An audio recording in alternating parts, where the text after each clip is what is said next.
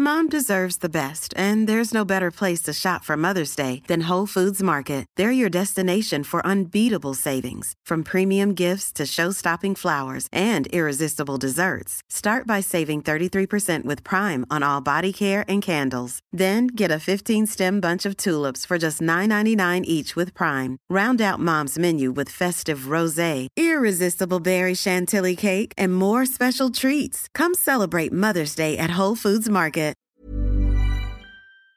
T'étais là, ah non, non, non. Je t'aime, je lui dit.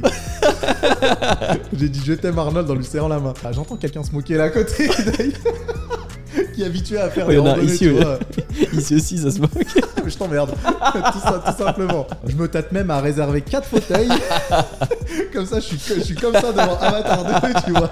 Calé. Nassim, j'ai un petit jeu à te proposer. Allez. Est-ce qu'il y a des trucs un peu. C'est des pièges ou pas?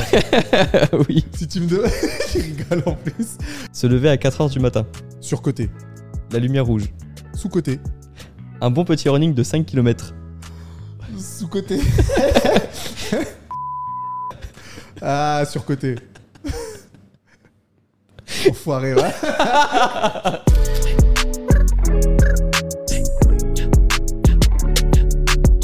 Bon. Là, on discute, les amis. Je savais que t'allais faire une connerie comme ça, j'en étais sûr. Au début, je voulais le faire. Mais je me suis dit, bon, euh, ça se trouve, il va, il va, il va, il va te prendre la perche. bon, les amis, aujourd'hui, on a Nassim Saïli sur le podcast. Trop content d'avoir Nassim en tant que guest cette fois-ci. On avait fait un podcast tous les deux il y a en mars, donc euh, même pas un an, mais Ouais. c'était dans ta salle, c'était trop bien. C'était euh, un de mes meilleurs souvenirs de, de podcast. Bah, surtout que toi, t'étais le premier de là, on discute. Hein. Le deuxième, non le deuxième de là, Ouais. on discute, effectivement. T'étais le deuxième, donc euh, attends. passé après une- je suis passé après une coach en séduction et avant euh, Baptiste Marché. Et ça, je trouve que ça montre le, le spectre des invités qu'on peut avoir sur euh, Là on La- discute. La et diversité, carrément. c'est trop bien que tu lances des podcasts cette année. euh, bah, je crois que je les ai quasiment tous écoutés. j'ai bien aimé vos discussions et j'ai plein de questions à te poser là-dessus. bah ouais, fonce. Je suis à ta disposition. Hein. On va parler un petit peu de ça, on va parler un petit peu de musculation aussi parce que c'est comme ça que je t'ai découvert il y a 6 ans maintenant, je crois, en tapant des vidéos euh, développé couché sur. euh, Je me rappelle une séance full body que tu avais faite où tu faisais du front squat au début. Ouais. Et c'était une séance que je faisais le plus euh, quand je suis arrivé à la salle ouais parce que. Ah ouais, c'est vieux ça. Tu te rappelles Ah ouais. T'en fais- si fais plus du front squat, ouais, ah c'est non, ça J'en fais plus. C'est pour ça que euh, ça me, ça me, ça me dit que ça me confirme que c'était un peu vieux. Mais je me rappelle qu'il y avait cette séance-là dans ta, dans ta deuxième salle, celle que tu avais où tu faisais des vidéos à l'époque. Ouais, VO2 Max. ouais. C'est ça. Et euh, bah, c'est trop cool de t'avoir sur le podcast aujourd'hui. Et euh, j'avais plein de questions à te poser, mais déjà, comment est-ce que ça va euh, en ce moment? Euh, ça va bien. T'as fait une séance de sport ce matin J'allais faire, je voulais faire une Orelsan, tu vois. Bah moi, ça va. euh. Tu veux que je fasse une interprétation Non, c'est pas grave. de, de quand on arrive à le faire souvent? C'est dans les gènes. tu voulais faire. euh, Bah ouais, ça va bien. Ah ouais, ça va bien. Mais j'arriverai pas bien à l'imiter. Mais oui, ça va. Je sors d'une séance de fractionné. Je suis un peu KO. Incroyable. Ouais, mais sinon, non, euh, le reste, euh, ça va bien. Beaucoup de boulot euh, ces temps-ci. Euh, beaucoup d'entraînement sportif aussi. Mais euh, moi, je fonctionne comme ça. J'aime bien euh, quand il y a beaucoup de choses à faire. Et qu'en plus, les choses sont bien cadrées, bien organisées. Alors là, je suis le plus heureux. Donc euh, là, tu vois, euh, ces temps-ci, je fais ma course à pied le matin. Je bosse euh, tout le reste de la journée. Je fais ma musculation en fin d'après-midi, même début de soirée. Tout est bien cadré, donc c'est cool. C'est dans ce genre de, de, de, de- cas de figure que moi, je m'épanouis le plus. Ok, j'ai vu que tu t'es lancé le défi de. Bon, il y a eu le marathon qui, qui était là il y a quelques mois maintenant, mais j'ai vu que tu cours beaucoup le 5 km. Oui. C'est quoi tes objectifs euh, avec le 5 km Alors en fait, c'est fini le 5 km. Ah, c'est fini? Non, c'est fini. ouais. T'as battu ton record ou juste Ah euh, c'est pas, ton tout. truc? Non, non, je t'explique en fait le truc, c'est que je prépare mon deuxième marathon. Marathon de Paris, le 3 avril, je crois, quelque chose comme ça. Et j'ai pris un coach qui m'a dit on va faire une prépa de 6 mois. La prépa de 6 mois, elle a commencé le 3 octobre. Avant le 3 octobre, je lui ai dit bah, qu'est-ce que je fais? Est-ce que je peux aller courir quand même? Il m'a dit bah, si tu veux, mais ne fais que des 5 km, juste pour te familiariser un peu avec, euh, avec l'effort, etc. Euh, fais ça trois fois par semaine quand tu as le temps, te casse pas trop la tête. Donc, depuis le mois de juillet 2022 jusqu'en en octobre, j'ai fait que des 5 km, à raison de 2-3 fois par semaine. Et c'était juste pour me mettre à la course, en fait, parce qu'avant ça, j'avais jamais couru. À part le premier marathon, j'avais jamais couru et j'avais jamais pris l'habitude de, ça. Donc maintenant, les 5 km sont finis. J'ai commencé la vraie prépa euh, le début octobre. Et là, maintenant, c'est un mix entre euh, des footings de 45 minutes à 1 heure, du fractionné, etc. Un truc bien, bien plus cadré. Ok, mais corrige-moi si je me trompe, mais au début, t'aimais pas les 5 km. Et j'ai remarqué qu'au fur et à mesure des stories, c'est comme si c'était un moment euh, cool pour toi après dans la journée. Alors, j'ai commencé mon premier 5 km en juillet. J'étais au bout du rouleau et j'avais fait 26 minutes.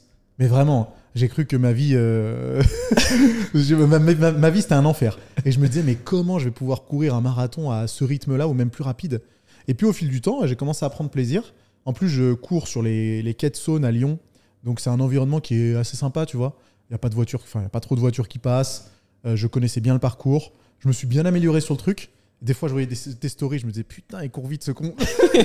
il court vite, je vais rattraper Après, on n'a pas la même morphologie, donc euh, Ouais, arrête de je trouver suis des- plus fait pour être rapide et, et discret. Moi, je suis rapide et discret. Je me disais, ah ouais, c'est, il a quand même des bons temps. Et puis, euh, bref, tout ça pour dire que, effectivement, je prenais de plus en plus de plaisir. Alors, c'est pas encore, on n'est pas encore au niveau de plaisir de la muscu. Parce que je sais pas si on y arrivera un jour d'ailleurs, hein, mais euh, j'y vais pas à reculons. Et là, par exemple, ma séance de fractionné ce matin, est- le début était dur, mais j'étais quand même bien content de l'avoir terminé. Mais est-ce que c'est pas le même plaisir euh, vraiment? Est-ce que tu trouves pas que c'est une sensation différente de 100%. la On se sent pas pareil, je trouve, après une session de running qu'après une session de musculation? Ouais, 100%. Parce que, en plus, la musculation, moi, j'ai une approche un peu particulière. Enfin, pas particulière, mais je suis bien conscient que c'est pas un sport de perf.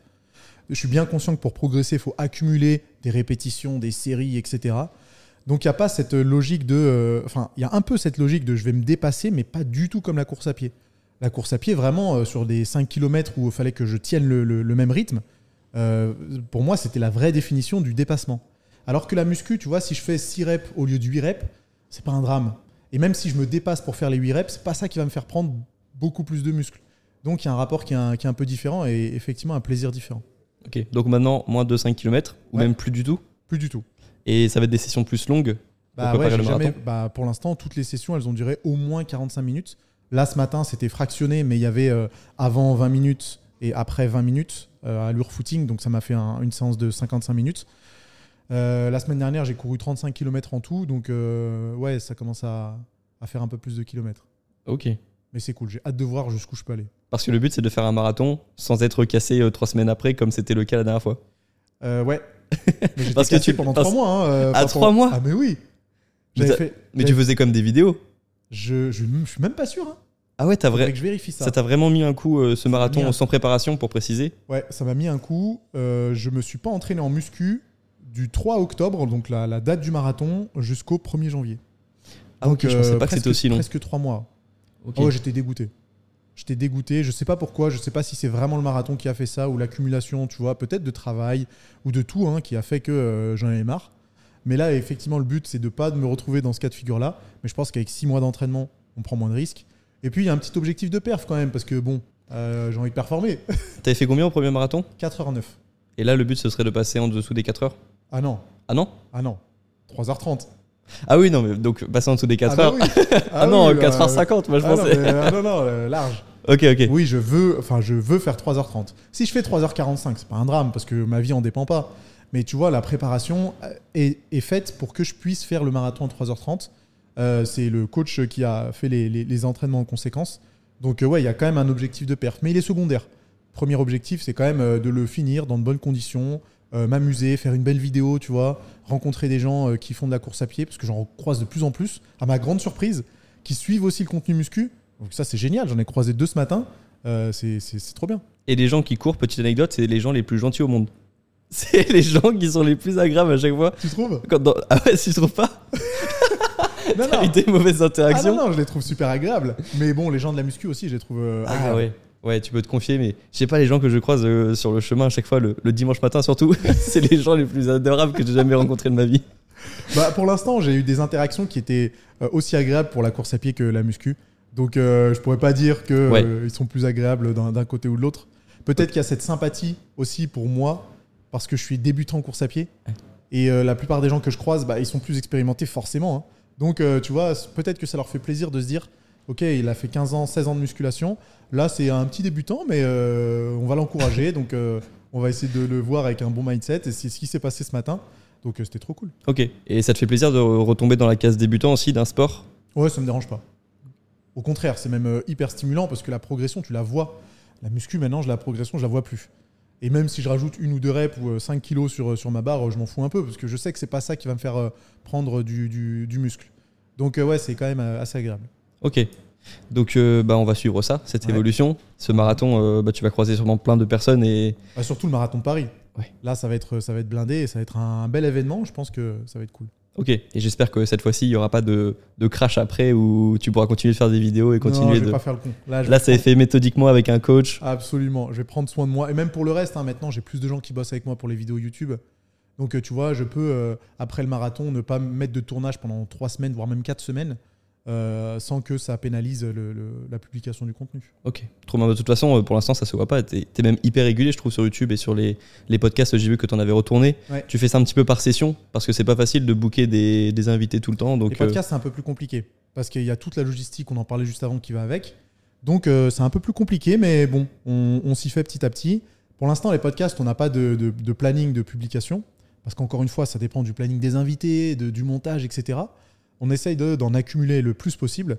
Et puis, plus, ça se, plus la chaîne sera populaire, en fait, et plus on pourra mettre du, du budget dedans et euh, éventuellement avoir un vrai planning de publication. Comme n'importe quelle entreprise, en fait. hein. Mm. Pour l'instant, bah, ça rapporte pas de sous. Donc, euh, on fait un peu comme on peut. Euh, et puis, bah, plus le temps passera, espérons plus ça se développera et plus on pourra faire quelque chose de, de- de cadré, comme la chaîne YouTube principale. bah, c'est- la question que je voulais te poser, c'est sur euh, ce podcast que tu as lancé. Là, on discute, Mm. qui n'a même pas encore un an, qui a plutôt 6 mois, 8 Ouais. mois maintenant. Ouais, c'est ça. que tu as lancé, tu as eu pas mal d'invités maintenant. Qu'est-ce que euh, qu'est-ce que tu en penses de ce podcast? Est-ce que tu es content des retours? Et est-ce qu'il y a eu des choses auxquelles tu ne pensais pas lorsque tu as lancé ce podcast euh, que tu où tu t'es fait la remarque que c'était peut-être plus compliqué que prévu ou que finalement ça s'est passé comme tu imaginais Super content, super content des retours, super content de, de- de- des vidéos en elles-mêmes et même des discussions que j'ai pu avoir avec tous les, tous les interlocuteurs. Euh, moi, le format podcast, c'est un format qui m'a toujours plu, mais surtout les podcasts vidéo. Tu vois, je voulais pas juste faire un podcast audio comme beaucoup le font et je peux comprendre que ça demande moins de logistique, donc du coup, c'est un peu plus facile. Mais personnellement, par exemple, sur YouTube, ça m'arrive souvent de mettre un podcast et de regarder les gens parler, tu vois. Alors, des fois, je fais d'autres choses en même temps, mais pas, pas tant que ça. hein. Quand c'est des podcasts euh, un peu scientifiques où euh, où il y a besoin de, de se concentrer, je regarde le truc et je trouve ça hyper cool en fait. Je trouve ça hyper cool ce format-là, donc je me suis dit, bah, pourquoi pas Pourquoi pas faire la même chose Parce que tous ceux que je regarde, bah, c'est des podcasts américains. Euh, Il y a des podcasts français qui sont très intéressants et qui sont bien filmés, etc. Je les regarde un petit peu moins. Mais ce format-là, vidéo de podcast, il m'intéressait beaucoup. J'avais, euh, la possibilité de le faire parce que j'ai une équipe qui s'est un peu euh, agrandie. Donc j'ai foncé en fait. Sans trop me poser la question de, me dire est-ce que ça va marcher Est-ce que ça va faire des sous? Est-ce que. euh, enfin, je sais pas, X ou euh, Y raison. Euh, Pour l'instant, j'en suis content. Ok, tu t'étais pas fixé d'objectif de- d'abonnés sur la chaîne au bout d'un an, etc. Non, il y a un objectif par contre, c'est publier 20 podcasts. Et là, là t'as combien Euh, là, on en a publié 9. Et avec ceux qu'on on a tourné cette semaine, euh, on va arriver à 13, je crois, un truc comme ça. Ok. Sur le podcast, tu as eu une variété de- de- d'invités qui étaient, euh, qui étaient folles. Oui. Tu as commencé par une coach en séduction. Oui. Après, un petit youtubeur qui se la pétait un petit peu. Qui se la pète beaucoup, vous, un peu. tu racontes Il y, a eu, bah, il y a eu des personnes dans le sport, il y a eu des personnes dans le développement personnel, tu as eu Ouais. des personnes dans la séduction aussi avec euh, Alexandre Cormon. Ouais. Euh, et tu as eu des invités euh, plus controversés, dont en fait l'épisode le plus avec le plus de vues de ton podcast avec Baptiste Marché. Et moi je trouvais ça bien que tu invites des gens qui soient controversés et qui euh, vont faire débat à chaque, à chaque apparition. Ouais. Et est-ce que tu penses que c'est important dans un podcast, dans un format long, à une époque où il y a de plus en plus de formats courts, où il y a de plus en plus de manque de contexte Est-ce que tu penses que c'est important de faire des formats longs comme le podcast que tu as fait justement et d'inviter des invités un peu controversés dans, de chaque bord pour euh, se rapprocher un peu plus de la vérité? 100%. Et d'ailleurs, c'est un sujet que j'ai abordé hier dans l'un des podcasts, euh, dans l'une des discussions que j'ai eues avec euh, un autre interlocuteur. Euh, effectivement, pour moi, le contenu court et décontextualisé, euh, c'est un, peu un- un peu un virus, quoi. C'est hyper dangereux. C'est hyper dangereux. Et malheureusement, on est obligé de jouer le jeu parce que même moi, mes podcasts et les tiens aussi, hein, on en fait des clips vidéo d'une minute. Donc, tu vois, c'est un peu, un peu, un peu bizarre. Alors effectivement, la, la volonté d'inviter euh, des, des personnes de, de tous bords, enfin, qui ont toutes, les, toutes les idées ou tout- tout- toutes les réflexions possibles, c'est plutôt un intérêt personnel. hein. C'est même pas une volonté de me dire ah bah le podcast euh, ça va faire des vues parce que lui il a telles idées, il est apparu euh, euh, ici et là. C'était vraiment une volonté perso de me dire ok j'aime bien me faire une idée hum, perso tu vois en discutant avec quelqu'un et la meilleure façon de le faire bah, c'est de- d'organiser un, un- un podcast sur une heure ou une heure et demie et, et voir ce qu'il en est. Et tous les podcasts se sont bien passés. Quel que soit l'invité. hein. Ouais. Quel que soit l'invité. Oui, c'est ça. Bah, en fait, dès que c'est une. C'est souvent lorsqu'on voit un extrait d'une personne qu'on a tendance à se faire une idée sur une personne, mais je trouve que j'ai rarement eu sur un format long d'une heure et demie, deux heures, eu vraiment un sentiment de détester la personne ensuite. Ouais. Dès que tu comprends un peu euh, ce qui son histoire et euh, dès que tu arrives à comprendre euh, les idées, je trouve et que ça rajoute du contexte surtout, je trouve qu'il n'y a pas grand invité que tu peux vraiment détester. Absolument. Après, il y a des idées de certaines personnes que je ne comprends pas. Et peut-être que je ne comprendrai jamais. Mais ça, c'est pas ça qui va m'amener à la détester. Loin de là. Et c'est pas ça qui va m'amener à éviter de, parler avec euh, cette personne-là. Euh, Il y a des choses. euh, Enfin. ma famille, elle dit des choses des fois dont je suis pas d'accord. Mon frère dit des choses avec lesquelles je suis pas d'accord. Ma sœur, c'est pareil. Ma mère, mon père, mon meilleur ami. Pourtant, je les déteste pas et même je les aime de tout mon cœur. Donc, je suis pas sûr que euh, l'opposition de certaines idées doit justifier la détestation. Alors après, effectivement, il y a des idées qui peuvent être euh, extrêmes ou euh, qui peuvent être euh, complètement insoutenables à, à- à entendre. Ça, j'en conviens bien. Mais bah, toutes les personnes que j'ai eues en face de moi, pour l'instant, tu vois, le discours s'est plutôt bien passé. Ouais, c'est resté là on se discute. C'est resté là, on C'est pas là on se bagarre. Exactement, c'est pas là on se bagarre. Mais, euh, mais ouais, j'aimerais bien souligner ça, le fait que euh, on- enfin, n'est pas obligé de partager les, les mêmes idées que, que les autres, Euh, mais ça ne nous empêche pas de discuter. Est-ce que tu as l'impression que les gens sont un peu plus euh, sensibles et euh, peut-être euh, dès qu'ils ont une idée qui ne leur convient pas, ils, ils prennent, ils prennent la mouche quoi? Ouais. Ouais, La question un peu, je me prends un peu pour un journaliste là, mais Ouais, mais grave, que- calme-toi. hein. Dis-moi, Nassim. mec non, mais c'est tout à fait ça. Il y a beaucoup de réactions qui sont, euh, euh, qui sont euh, comment dire, qui sont moins, moins rationnelles et plus basées sur les sensations. Donc on déteste quelqu'un, tu vois, c'est c'est c'est pas rationnel en fait. C'est pas rationnel parce que c'est une sensation qui est euh, qui, qui, instantanée et on manque euh, du, recul nécessaire pour se dire attends, je vais analyser le truc.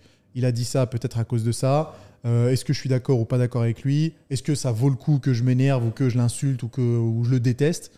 Tu vois, je pense qu'il y a toujours un peu de recul à prendre. Et moi, c'est mon caractère d'être plutôt calme, posé, de tourner ma langue cette fois dans ma bouche. Je, je choisis en général assez bien mes mots dans les discussions que j'ai personnelles. Hein. Pas, je parle pas sur les réseaux sociaux ou sur YouTube ou quoi que ce soit. C'est-à-dire que je préfère ne pas parler plutôt que dire tout ce qui me passe par la tête. Donc je préfère analyser avant. Ensuite, je, je m'exprime. Et je pense que c'est lié à mon caractère. Et du coup, c'est ce qui m'a encouragé à rencontrer ces personnes-là. Parce que je, savais bien que j'allais pas avoir de, de, de, de réaction, euh, tu vois, euh, trop, trop instantanée ou trop émotive. Ok. Et je trouve que c'est bien aussi pour ça de faire des podcasts plus scientifiques, euh, où il n'y a pas forcément. euh, parce que c'est vrai que peut- ça peut être fatigant de débattre euh, toujours d'idées ou de. Mm. euh, Enfin, il y, a des- il y a des sujets qui prennent plus la tête que d'autres, j'ai Ouais. l'impression. Et il y en a un qui, et je pense que tu seras d'accord, qui prend jamais la tête, c'est l'amélioration de soi, de son mode de, son mode de vie. c'est un peu style Andrew Berman, que Mm. tu cites euh, récemment dans tes stories, j'ai remarqué. Qu'est-ce que je l'aime celui-là? Ouais. parce que lui, tu sens qu'il n'y a pas de prise de tête. Ouais. et, et lui, ça, ça l'arrange aussi parce qu'il arrive en position de neuroscientifique et puis il dit bon bah voilà, j'ai des datas, je vais vous partager ce que j'ai appris et puis il n'y a pas vraiment euh, de lieu à contestation Ah ou peut-être dans son dans- avec ses pairs qui sont neuroscientifiques aussi parce que c'est aussi des milieux où il y a beaucoup de beaucoup de, de regard des autres, etc. Carrément. Donc Andrew Huberman, c'est quelqu'un que tu as cité euh, pas mal de fois, un neuroscientifique, qui parle de rythme circadien, qui parle d'optimiser son mode de vie, plein de choses qui t'intéressent depuis des années. À fond. Est-ce que du coup, pardon de te couper, c'est le genre de podcast que je regarde sans distra- distraction. Tu vois, je me concentre bien et j'essaye d'accumuler le plus de, de connaissances possible, enfin le plus de, de concepts possible. Et il y en a certains que je regarde même deux fois parce que c'est de l'or. hein. Ces podcasts, ils sont, ils sont absolument géniaux. ouais, sur les circuits de dopamine, sur le rythme circadien, Absolument. Il y a quelque chose qui- qu'il dit souvent, c'est de prendre la lumière du jour les premières heures après le, le réveil. Ouais. Est-ce qu'il y a quelque chose que toi tu fais, que tu as retenu de son podcast par exemple, pour euh, optimiser ton rythme circadien et pour euh, te sentir mieux dans ta vie, comme par exemple prendre la lumière du jour euh, après le réveil? Et ne pas se réveiller avec un réveil aussi. Oui, le TikTok qui a fait. le TikTok où je me suis fait défoncer. Mais ça, c'est important aussi. hein. Il le dit dans l'un de ses podcasts. Après, c'est quelque chose qui, enfin, c'est quelque chose que beaucoup de personnes conseillent depuis de nombreuses années. Et euh, mes habitudes au quotidien, effectivement, c'est me réveiller sans réveil. Et puis euh, prendre la lumière du jour quelques minutes, enfin quelques minutes, voire quelques heures, ça dépend de mon emploi du temps, après que le soleil soit levé. Et moi, je vais au travail euh, à pied, tu vois, je prends pas ma voiture. Donc, je suis, euh, je suis confronté à la lumière du soleil assez souvent en fin de compte. Et quand c'est pas le cas, quand le, le temps est pas au rendez-vous, je me prends une petite lumière rouge et je m'expose pendant quelques minutes. Ah, il y a ça aussi, tu fais toujours la lumière rouge? Quand il fait pas beau, ouais. Quand il fait pas beau, oui. Quand il fait beau, j'en ai pas besoin parce que je suis euh, largement assez exposé. Et comme je t'ai dit, je vais au travail à pied, je rentre à pied. Donc euh, vraiment, je passe quand même euh, pas mal de temps dehors. Contrairement à des personnes qui pourraient prendre le métro alors que le soleil n'est pas encore levé, qui pourraient aller dans des bureaux avec de l'éclairage artificiel, qui ne sont pas vraiment confrontés à la lumière du soleil. Euh, moi, c'est pas le cas. Après, quand il fait gris, effectivement, euh, peut-être que je peux prendre 10 minutes euh, pour m'exposer à la lumière rouge avant de sortir de chez moi. C'est quoi l'intérêt principal de la lumière rouge euh, par rapport à ce que disent les recherches? Bah, en fait, tu as un spectre lumineux euh, qui euh, est un peu similaire à celui euh, des rayons du soleil. Donc, c'est de la lumière rouge et infrarouge, au contraire de la lumière euh, ultraviolette, par exemple. hein. Euh, beaucoup de gens font un peu l'amalgame et me disent euh, mais, mais attends, c'est pas bon pour ta peau. Mais non, c'est pas des UV. Donc, c'est vraiment infra- euh, rouge et infrarouge. Et c'est censé reproduire les bienfaits euh, qu'ont ces rayons-là du soleil sur, euh, sur toi, donc sur ton humeur, sur le rythme circadien, justement. Il y en a certains qui parlent aussi du bon fonctionnement de la thyroïde, de la bonne santé de la peau. Ça peut éviter de développer de l'eczéma ou de, du psoriasis. Euh, ça, je crois que c'est pas encore totalement prouvé parce que ça manque de recherche. Mais en tout cas, c'est des axes, des axes intéressants. Ok, donc quelque chose que tu fais plutôt en hiver Oui. et les périodes où il y a moins de soleil. Exactement. Il y a aussi, euh, est-ce que tu optimises un petit peu le, le soir et le fait de diminuer la lumière du, de la pièce dans laquelle tu vis au fur et à mesure de la journée 100%. Ok. 100%. Tu vis pas encore à la bougie, mais, euh, non, faut mais pas presque. exagérer parce que après, euh, je pense qu'il faut toujours trouver un équilibre. Il faut trouver un équilibre, mais clairement, déjà, j'en suis conscient. Et le fait d'en être conscient, ça te permet de prendre quand même les dispositions nécessaires. Donc, je suis attentif à ça. Je suis loin d'être parfait, mais vraiment loin d'être parfait. hein. Ça m'arrive encore de me de m'allonger euh, dans mon lit avant de dormir et d'avoir le téléphone euh, devant les yeux, tu vois. Mais j'en suis conscient. Et puis, je le fais pas souvent. Je le fais même assez rarement. Donc, tu vois, ça me, ça me permet de d'être assez euh, carré, carré sur ça. J'ai écouté un autre podcast, je sais plus le nom de la personne qui a dit ça, mais elle disait une chose assez intéressante. Elle disait que quand tu es dans ta chambre et que tu es allongé, tu n'as pas le droit de prendre ton téléphone. Tu peux prendre ton téléphone dans ta chambre, mais il faut que tu sois debout. Ah ok. Et du coup, ça te décourage vachement à te coucher avec ton téléphone. Euh, tu restes debout, tu euh, regardes ce qu'il y a à regarder, mais une fois que tu es allongé, il n'y a plus de téléphone dans ton lit, que ce soit avant de dormir ou euh, en se réveillant. Parce qu'en se réveillant, c'est pas aussi, pas terrible de directement regarder son téléphone et de commencer à scroller sur TikTok. C'était aussi Cyrus North que tu as eu sur le podcast qui lui s'interdisait de rentrer dans sa chambre avec son téléphone. Ouais. Euh, quelque chose qu'on peut pas tous faire parce que moi quand j'étais étudiant par exemple ma chambre c'était c'était mon salon. Mais l'intérêt c'est de donc toi ce que tu disais c'était une technique qui limitait la la tentation Ouais. et ce qui est pratique c'est enfin si on arrive à le faire c'est de supprimer carrément la tentation Carrément. en ayant des parce que moi je me vois bien euh, alors cette règle d'être debout euh, d'utiliser le téléphone s'il est sur la commode et que je suis assis et que il est dans ma dans ma zone euh, je peux l'attraper avec un bras bon je sais pas comment ça va finir Ouais, après chacun fonctionne comme, euh, comme Ouais. il l'entend, tu vois, ça dépend des sensibilités, il n'y a pas d'obligation. Moi, mon téléphone, il est quand même à côté de moi pendant la nuit, mais c'est surtout le matin, comme je me réveille sans réveil, j'ouvre les yeux, je regarde l'heure. Si tout va bien, si on est dans les temps, bah, je me réveille tranquille. Si j'ai un tout petit peu de retard, ce qui arrive assez rarement en fin de compte, hein, bah, je me dis, bon, bah, il faut te bouger un petit peu les fesses, mais sinon, euh, c'est juste euh, pour ça. tu le mets en mode avion le téléphone quand tu Oui, à côté Ouais. c'est pour les EMF Alors, c'est pour les EMF, mais alors je pense qu'il y a quand même euh, des, des EMF même en mode avion. Bah ça ouais je suis ça me paraît impossible que juste en appuyant sur un bouton ça, ça coupe euh. Je pense que si on voudrait se- EMF c'est euh, électromagnétique euh, Field. field, ouais, donc euh, les ça. ondes électromagnétiques Exactement. Mais ça, c'est tous les appareils électriques théoriquement. Donc, si tu as une box Wi-Fi pas loin de toi, si tu as une télé qui est branchée, mais même si elle est éteinte, il y a quand même un, un champ électromagnétique. Donc, c'est ça la traduction. Donc, théoriquement, il faudrait se débarrasser de tout ça. Mais c'est en théorie, c'est impossible en vrai. Et moi, j'entendais ça déjà de Charles Poliquin à l'époque, euh, qui est coach en. Je sais pas si tu es familier avec ce gars. non son nom me dit quelque chose par contre C'est un coach en musculation canadien qui est décédé maintenant. Mais c'est un peu la, c'était un peu la référence dans les années 2000 de, euh, du coaching. Et euh, en l'occurrence, moi, c'est lui, avec lui que j'ai appris à gérer les tempos d'exécution de ma séance de musculation, à comprendre les exercices à forte tension d'étirement et de contraction, etc. Et il, aussi, il avait aussi une logique un peu développement perso. Et il parlait de tout ça, du champ électromagnétique et du fait d'essayer de s'en, de s'en débarrasser au maximum. Tout ça pour dire que même en mode avion, je pense qu'il y a toujours euh, des EMF. Euh, je m'en soucie pas trop. Et le seul appareil électrique dans ma chambre, c'est bah, mon téléphone et ma lampe de chevet. ok Sinon, j'ai pas de télé, j'ai pas de box, j'ai pas de, j'ai rien de tout ça.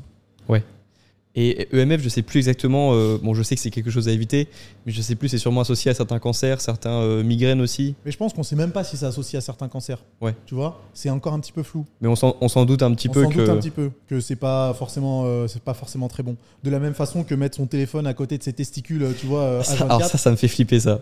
J'ai rencontré des gars qui optimisaient ça, Ouais, et c'est toujours le gars qui avait des, des sacoches. ouais. Et je lui dis, mais tu mets des sacoches parce que t'aimes pas les sacs à dos Il me disait, non, vraiment, je mets les sacoches parce que j'ai pas envie d'avoir mon téléphone dans ma poche. Est-ce J'ai envie d'être papa, tu vois. Est-ce que c'est une disait. sacoche en plomb Là est la question. je sais pas si. Ah, mais il y a ça aussi. Mais oui, je sais pas. Et il y a si aussi ceux qui changent leur. euh, qui veulent pas les casseroles à. euh, qui ont des casseroles spéciales pour. euh, En là, c'est les euh, perturbateurs endocriniens, c'est un autre Absolument, sujet, mais. C'est un autre sujet. Mais euh, je sais pas si tu connais Liver King. Ah, Liver King, oui. Liver King, tu vois qui c'est Oui. Bah, Lui, avant de dormir, il met son téléphone en mode avion et dans un pochon avec un, un- un- un liner en, en plomb, en fait, pour éviter justement. euh, Pourquoi pas le mettre dans la pièce d'à côté directement? Mais Parce que c'est Liver King. Pourquoi bouffer des têtes de, des têtes de cabillaud ou je sais pas quoi? Bah, C'est Liver King. Des hein. testicules, de... testicules crus, mangent. Absolument, absolument. Ok. Donc euh, il y a tout un délire autour de ça. Je pense qu'il faut, il y, a- il y a des choses à prendre, des choses à laisser de côté. Mais c'est clair que déjà faire le premier step de se lever sans réveil, je persiste et je signe. hein, même si tout le monde m'a insulté, je persiste, je signe. C'est quand même la meilleure chose à faire. Et puis euh, éviter d'avoir son téléphone trop souvent avec soi, que ce soit avant de se coucher ou en se réveillant le matin. Mais je me souviens d'un appartement étudiant que j'avais eu, le deuxième, et la chambre était complètement. euh, Il y avait une chambre seule qui était toute Ouais. petite, qui faisait euh, je sais pas combien de mètres carrés, mais qui était petite. Il y avait une lampe et c'est tout. C'était un couloir en fait, avec juste un lit. Ouais. Et je me rappelle que j'ai jamais aussi bien dormi dans cette chambre que, euh, que dans n'importe quel lit, même euh, un lit plus grand, plus confortable. Et euh, bon, c'est effet placebo ou en même temps, il y a quand même des conditions qui faisaient Mhm. que c'était un bon sommeil, mais j'ai jamais aussi bien dormi dans cette chambre que, que dans une autre. Et c'est vrai que j'ai l'impression que dès qu'il y a euh, bah, des appareils un peu euh, électriques ou euh, même j'ai un- mes parents ils avaient un routeur par exemple dans leur chambre, Ouais. donc euh, j'essaie d'optimiser le mode de vie de mes parents aussi, mais voilà c'est pas c'est pas facile. Non, c'est pas facile. Mais déjà, je pense euh, pas dormir avec son téléphone, pas en mode avion à côté de soi. Donc euh, mettre son téléphone loin. Euh, ouais, voilà, des petits, des petits hacks euh, pour optimiser sa santé. Bah, surtout, chacun, chacun il va à, à son rythme. hein. Ouais. Chacun il va à son rythme, et même ne serait-ce qu'une toute petite amélioration de, euh, du sommeil, par exemple, en mangeant un tout petit peu plus tôt le soir ou en évitant certains macronutriments, euh, déjà ça peut faire la différence. Ou même des exercices de respiration qui durent 30 secondes avant de se coucher pour favoriser l'endormissement. Je sais que dit comme ça, j'ai l'air d'un rabat-joie. Qui, qui va faire des exos de respiration avant de dormir? Mais quand ça devient une habitude et quand ça a une influence positive sur ton sommeil et du coup sur tout le reste de ta vie, euh, ça serait quand même dommage de s'en priver. 30 secondes avant de se coucher. Tu fais un peu de méditation aussi? Alors je fais un peu de méditation, c'est pas le truc que je préfère. Parce que, euh, en fait, c'est assez particulier la méditation parce que j'ai parlé avec beaucoup de gens qui faisaient de la méditation, beaucoup de gens qui aimaient ça, d'autres qui le faisaient un peu par contrainte. Et quand je demandais, mais à quoi ça vous sert? J'arrivais pas à avoir une réponse euh, assez précise. Il y en a certains qui assument le fait que la méditation ne sert à rien, c'est pour ça que ça sert à quelque chose. Et d'autres, au contraire, qui euh, mettent en avant le fait que la méditation, c'est quelque chose qui te permet de te retrouver avec toi-même, de laisser tes pensées vagabonder. C'est assez, flou. J'ai l'impression qu'en fait, la méditation, il n'y a pas de définition propre. Et que quand je fais de la muscu, je peux très bien être en méditation. Quand je fais des exercices de, de respiration, ça pourrait être euh, de la méditation. C'est difficile à définir. T'as pas rencontré des gens qui faisaient de la méditation? Qui disaient qu'ils partaient parfois dans des états de transe ou qu'ils partaient euh, hyper loin Non, jamais. Ah ouais? Non, non, jamais. Parce que moi j'ai tout eu hein, de la personne qui euh, médite un peu, qui dit ah ouais c'est vrai ça me calme, je suis Mm. moins anxieux, je suis moins euh, si, je, je me pose moins de questions. À la personne qui dit j'arrive à voir mes pensées, à comprendre la manière dont mes pensées fonctionnent, un petit peu plus loin. Et puis il y a ceux qui partent en transe et qui, tu connais peut-être Naval, Naval, non, ça un podcasteur, enfin philosophe, entrepreneur, podcasteur, qui, euh, qui disait que parfois il- ça pouvait ressembler à des effets de des gens qui prennent des champignons hallucinogènes ou, ou des drogues euh, comme ça quoi. Il n'y avait pas un petit cacheton d'ecstasy euh Non, je plaisante. Évidemment que je plaisante. Mais Peut-être qu'on peut, qu'on peut être tellement entraîné. je suis ça. sûr qu'il part très loin. Ah, j'en doute pas. hein. Peut-être qu'on peut être tellement entraîné et avoir un niveau tellement avancé là-dedans qu'on peut, euh, on peut euh, atteindre ce, ce genre d'état-là. J'ai jamais rencontré personne qui m'a raconté ça. Euh, et moi, même moi, de toute façon, c'est pas un truc qui va forcément me. Enfin, j'ai pas envie de m'améliorer là-dedans. Parce que je suis quand même plutôt pragmatique. Et euh, j'aime bien améliorer mon bien-être via des choses qui sont mesurables et qui sont en général prouvées. Même si la méditation, il y a quand même des preuves que c'est que c'est bien, je préfère le pragmatisme de me dire attends, je vais faire attention à mon sommeil, mon alimentation, mon entraînement, mon téléphone, la lumière rouge, la lumière bleue. c'est mon caractère. Et du coup, euh, ça, me, ça me va un peu mieux. Non, mais je, je suis euh, à peu près comme ça. Enfin, je suis Mm. comme ça aussi. Euh, moi, je, si déjà ça arrive à réduire mon anxiété, Ouais. et euh, si j'arrive à observer un peu plus mes pensées lorsqu'elles arrivent, déjà, ce sera déjà un bel accomplissement. Mais c'est marrant de voir qu'une simple habitude gratuite comme celle-ci, elle peut. Elle peut... ben, Il y a des gens qui jurent aussi que par ça. Quoi. Moi, j'ai rencontré des pro-méditation qui sont hyper. S'ils n'ont pas leur méditation. euh, Ah ouais, j'en doute pas hein, que ça devient un peu un réflexe et puis une habitude. Et tant mieux. Hein. Ok. Tant mieux. Et donc, y a aussi- donc, on a parlé de beaucoup de choses méditation, EMF, lumière rouge, douche froide. T'en fais toujours? Ah oui, mais ça, j'abonde déjà. je- ça, c'est à vie. Et à vie. Ouais. Plus mais ça, c'est pareil. Ceux qui font des douches froides, ils ne jurent que par ça ensuite. C'est trop bien. Et limite, l'eau chaude, c'est. Ah, euh, non, c'est trahison, quoi. Non, j'aime bien. trahison avec mon eau froide. J'aime bien l'eau chaude. Et en fait, euh, ça, dépend des, ça dépend des fois. Des fois, je commence ma douche avec de l'eau chaude. Je la termine toujours avec de l'eau froide. Sans, aucune exception. Et des fois, je prends une douche full froide. Mais euh, en vrai, ça dépend. Tu vois, par exemple, ce soir, je me vois bien commencer avec de l'eau chaude parce que j'ai fait du fractionné. Je vais faire une séance jambes tout à l'heure. Je suis un peu KO. Euh, mine de rien, ça relaxe l'eau chaude. Et après, j'aime bien la douche froide parce que c'est une sensation bizarre en fait. C'est une sensation bizarre, mais je peux plus m'en passer. Et vraiment, je passe de chaud à froid direct. Il n'y a pas de progression. Et je reste entre 2 et 3 minutes euh, exposé à l'eau froide. Ça, c'est un bon conseil pour les personnes qui ont jamais fait de douche froide. C'est de commencer par de l'eau chaude ou tiède. Ouais. Et ensuite de finir par de l'eau froide. Absolument. C'est beaucoup plus simple, je trouve. Et euh, tu as les bienfaits de, de l'eau froide après quand tu sors de la douche. À condition d'y être resté au moins deux minutes, je dirais. Ouais, absolument, absolument. Mais comme tout, c'est une histoire de progression. Moi, j'y vais comme un bourrin parce que je suis habitué. Mais les oui, ça 30 fait quelques années quand même. Ouais, ça fait quelques années. Et les 30 premiers jours où euh, j'ai pris des douches froides, euh, j'y allais progressivement. Donc, euh, je prenais ma douche chaude, assez rapide, je me- juste le temps de me savonner, etc. Et puis après, je faisais 30 secondes un peu plus froid, 30 secondes encore plus froid, 30 secondes au max du froid. Et, euh, et ça m'allait bien, tu vois, 1 minute 30 pour m'habituer. Et puis, euh, petit à petit, j'ai repoussé un petit peu ça jusqu'à prendre des douches full froides. Mais je suis un peu dégoûté parce que j'ai déménagé il y a 3 mois. Et l'eau est pas si froide que ça dans mon nouvel appartement. Ah, il y a des différences entre Bah ouais, je pense en, en fonction des canalisations, où elles vont, à, à quoi elles sont exposées. Euh, L'eau froide de chez moi, elle est pas si froide. Mm. Et moi, je crois que comme j'habite en Normandie, euh, faut que je fasse gaffe parce que j'avais fait un- une douche full froide un jour Ouais, et j'avais des gros tremblements après et j'ai failli faire un malaise. c'est bon Mais ça. je me suis demandé si est-ce que je suis une Lopez parce que j'ai pas. euh, Alors il y en a plein qui font des douches froides parce que et ils ont ils ont l'air de dire qu'ils se sentent bien après. Et moi j'étais là, je quand j'ai pris cette douche froide, j'avais l'impression que j'allais mourir. Ouais, mais c'est un réflexe naturel. Ouais, mais je me demandais si c'est parce qu'il y avait des, des grosses différences entre les foyers et entre les régions, entre l'eau la plus froide d'un foyer et l'eau la plus chaude. de- Moi, je pense que t'es pas très courageux. c'est tout. Mais non, mais je- ouais. non, non, si. Cette blague- douche froide, elle m'a- elle m'a elle m'a claqué, mais. Blague à part, c'est sûr qu'il y a des différences. Euh, rien que euh, ce week-end, j'étais dans une autre ville, dans un hôtel. L'eau était beaucoup plus froide. C'était à Genève d'ailleurs. Je sais pas, euh, je sais pas comment ça se passe en termes de, de température d'eau froide, mais oui, euh, c'est c'est sûr qu'il y a des différences. Mais les tremblements sont normaux. Et c'est à ce moment-là, justement, qu'il faut essayer de calmer sa respiration. Donc les exercices de respiration peuvent être cool. Je sais pas si tu connais Wim Hof, je pense que, Ouais. que oui. Euh, lui, il jure que par, la que par les exercices de respiration quand il est confronté au froid, au froid glacial. Et il le dit même, il le dit même euh, explici- explicitement. J'aime pas le froid, tu vois, ça me fait mal, mais grâce aux exercices de respiration, eh ben, je peux supporter un peu ce- cette douleur.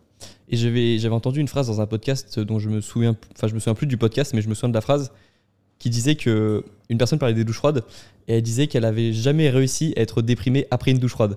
Et je trouvais ça beau parce que, alors il y en avait quelqu'un en avait parlé aussi dans le sens où ça réduisait peut-être, euh, ça pouvait réduire ton anxiété d'une manière ou d'une autre. Je me souviens plus exactement de des phénomènes euh, derrière ça, des phénomènes euh, physiologiques, mais euh, c'est vrai que j'ai rarement été déprimé après une douche froide. Ouais. Et c'est c'est marrant de le voir comme ça, je trouve, où beaucoup de personnes cherchent à être heureuses et cherchent le bonheur. Je trouve que ce, déjà, si on arrive à ne pas être malheureux grâce à quelque chose, ça peut nous aider ensuite à être plus heureux. C'est carrément bien. C'est carrément bien. Pour tout ce qui est des phénomènes physiologiques ou même des justifications scientifiques, euh, c'est pas encore la folie. hein. Il y a beaucoup de personnes qui vont dire ça sert à rien parce que la littérature scientifique dit que bon bah ça va pas améliorer ton bien-être. Après, encore une fois, avec la littérature scientifique, on sait euh, ce qu'on peut en faire, tu vois. Ça dépend des échantillons, ça dépend des conditions de l'étude scientifique. Euh, pour moi, c'est quelque chose qui est tellement facile à expérimenter, qui est gratuit, tout le monde peut le faire. Ça serait dommage de s'en de s'en priver. Et ça serait dommage de ne pas essayer pendant 15, ou, euh, 15 jours ou 3 semaines, juste pour voir si c'est quelque chose qui peut, euh, qui peut nous convenir. Là, vraiment, on n'a on, on- enfin, on a rien à perdre. Et d'ailleurs, tout ce qu'on a cité quasiment depuis le début, Tout est gratuit. quasiment tout est gratuit à part la lumière rouge. Ouais. C'est peut-être un des seuls investissements qu'on a mentionné, mais sinon douche froide, se lever sans réveil, euh, regarder la lumière du jour euh, les premières heures, Ouais. baisser la lumière lorsqu'on arrive euh, au soir pour euh, Ouais. la production de mélatonine, euh, douche froide, méditation. Mais oui, tout est accessible à tout le monde. Mais sauf que ça demande euh, des fois un, changement d'habitude, un petit, voire même un gros changement d'habitude pour certains. hein.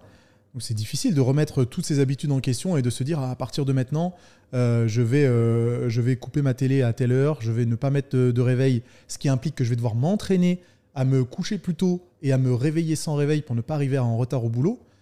Ça demande un- des, des- des- des petits sacrifices. quoi. C'est pas la mer à boire, hein, mais bon. Est-ce que tu trouves que c'est plus simple de le faire par package, de prendre tout d'un coup, quasiment, de faire tout d'un coup, ou de faire euh, petit à petit euh, euh, D'abord, je vais essayer de me coucher un peu plus tôt, me lever un peu plus tôt? C'est une bonne question. Je vais te donner deux réponses. La réponse qui me concerne moi, qui me dirait de package. Ouais, Tout d'un j'étais sûr. Ah oui. tout d'un coup, c'est tout ou rien. Et après, j'ai un peu la réponse du coach parce que je fais aussi un petit parallèle avec la musculation. Je trouve que c'est bien euh, d'intégrer une habitude à la fois pour euh, vraiment identifier si elle a un impact ou pas. Parce que si tu intègres tout en même temps et que ça fonctionne, mais tu sais pas exactement ce qui fonctionne pour toi. Alors que si tu intègres petit à petit des habitudes, euh, tu testes la douche froide pendant euh, X jours, tu testes le réveil sans réveil pendant X jours, ben, tu auras un petit peu plus de recul sur, euh, ce qui va être intéressant pour toi. Ça prend, un peu plus de temps, mais disons que c'est un investissement sur les moyens et long terme. Donc au final, ça dépend des caractères et des sensibilités. Ouais, c'est vrai que tu as connu euh, ben, beaucoup de clients au fur et à mesure des années, donc beaucoup de personnalités différentes. C'est vrai que moi, dans mon entourage, c'est souvent des personnes qui préfèrent le faire par package. Mhm. Et moi-même, je préfère, euh, après une grosse. Parce que c'est souvent après un déclic ou une réaction émotionnelle de j'ai envie de changer. Et je pense que je me vois plus faire ça, et je pense que mon entourage euh, se voit plus faire ça. C'est vraiment tout changer, euh, essayer de changer le plus de choses le plus rapidement possible. Mais le souci avec ça, c'est que effectivement, on a envie de tout changer le plus rapidement possible pour qu'il y ait les résultats les plus rapides possibles. Mais est-ce que ça va être des habitudes que tu pourras conserver sur le long terme?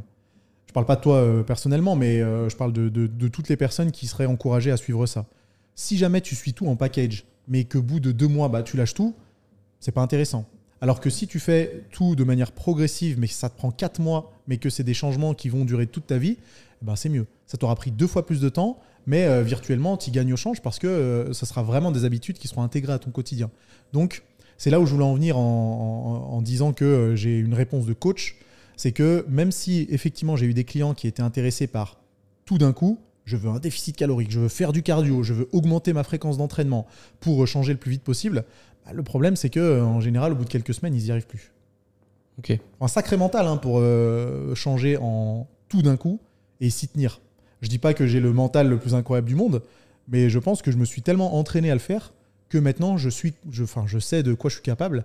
Et demain, que ce soit pour de la perte de gras ou pour l'amélioration de, de certains aspects de ma vie euh, qui seraient un petit peu, euh, euh, qui seraient un petit peu liés au développement personnel, je sais que je suis capable de le faire. faut un sacré mental, mais ou alors faut beaucoup souffrir. Faut beaucoup avoir souffert avant d'une situation. Et j'ai remarqué que, ouais, enfin, en tout cas, euh, euh, quand j'ai changé mon mode de vie, c'est parce que j'avais beaucoup souffert avant, d'un coup. Et comme j'avais souffert d'un coup, j'avais envie de changer tout d'un coup. Et je pense qu'il y a beaucoup de personnes euh, qui pourront euh, penser comme ça, mais il y a peut-être des personnes qui vont qui n'ont pas forcément de douleur particulière, qui n'ont pas souffert d'un coup, mais qui vont euh, changer leurs habitudes pour, pour que demain soit un petit peu meilleur à chaque fois. Je pense que ça, tant mieux pour ces personnes, mais j'ai remarqué que la plupart des personnes, elles ont souffert beaucoup un moment.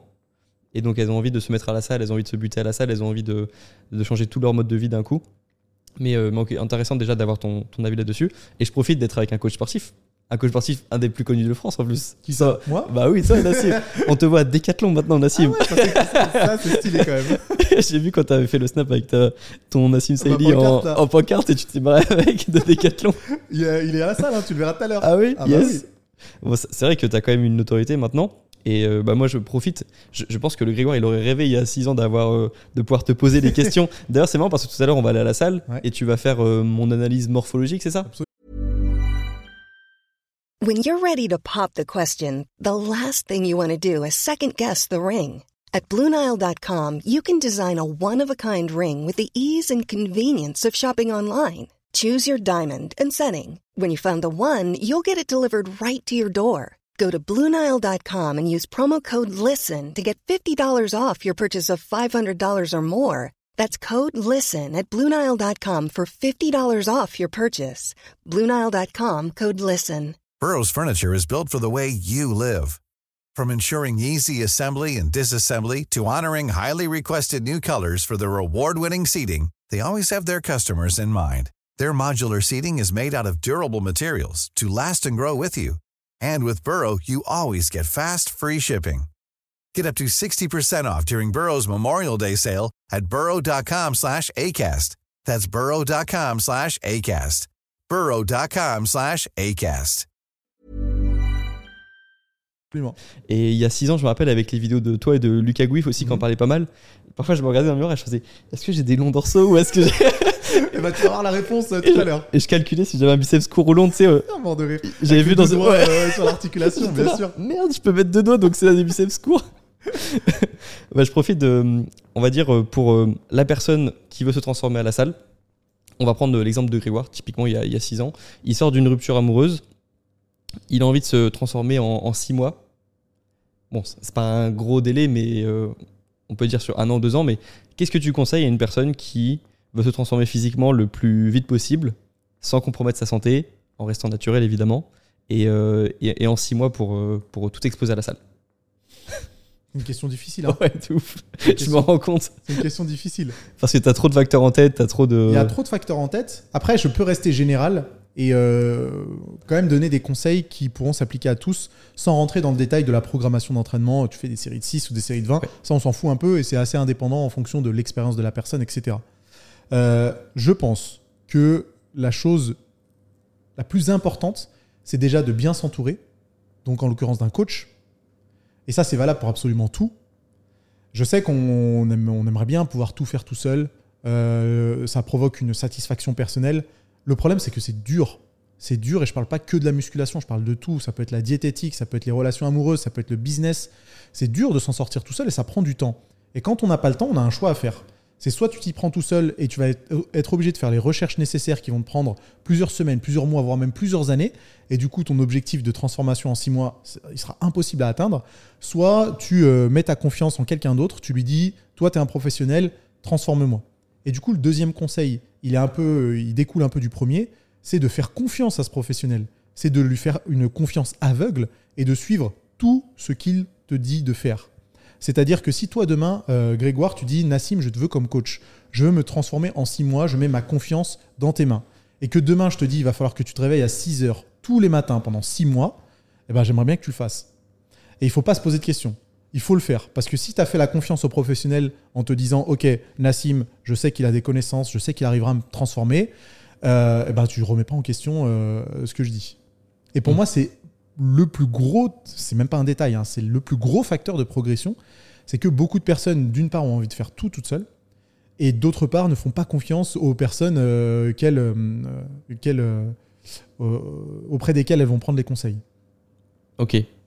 Voilà. Et euh, ok. Donc euh, faire confiance à un professionnel. Et euh, ok. Surtout quand on a un objectif, tu vois, de temps. Si tu m'avais dit je veux me transformer en 4-5 ans et que je suis intéressé par la musculation, je t'aurais encouragé à faire tes recherches nécessaires, à faire tes recherches personnelles.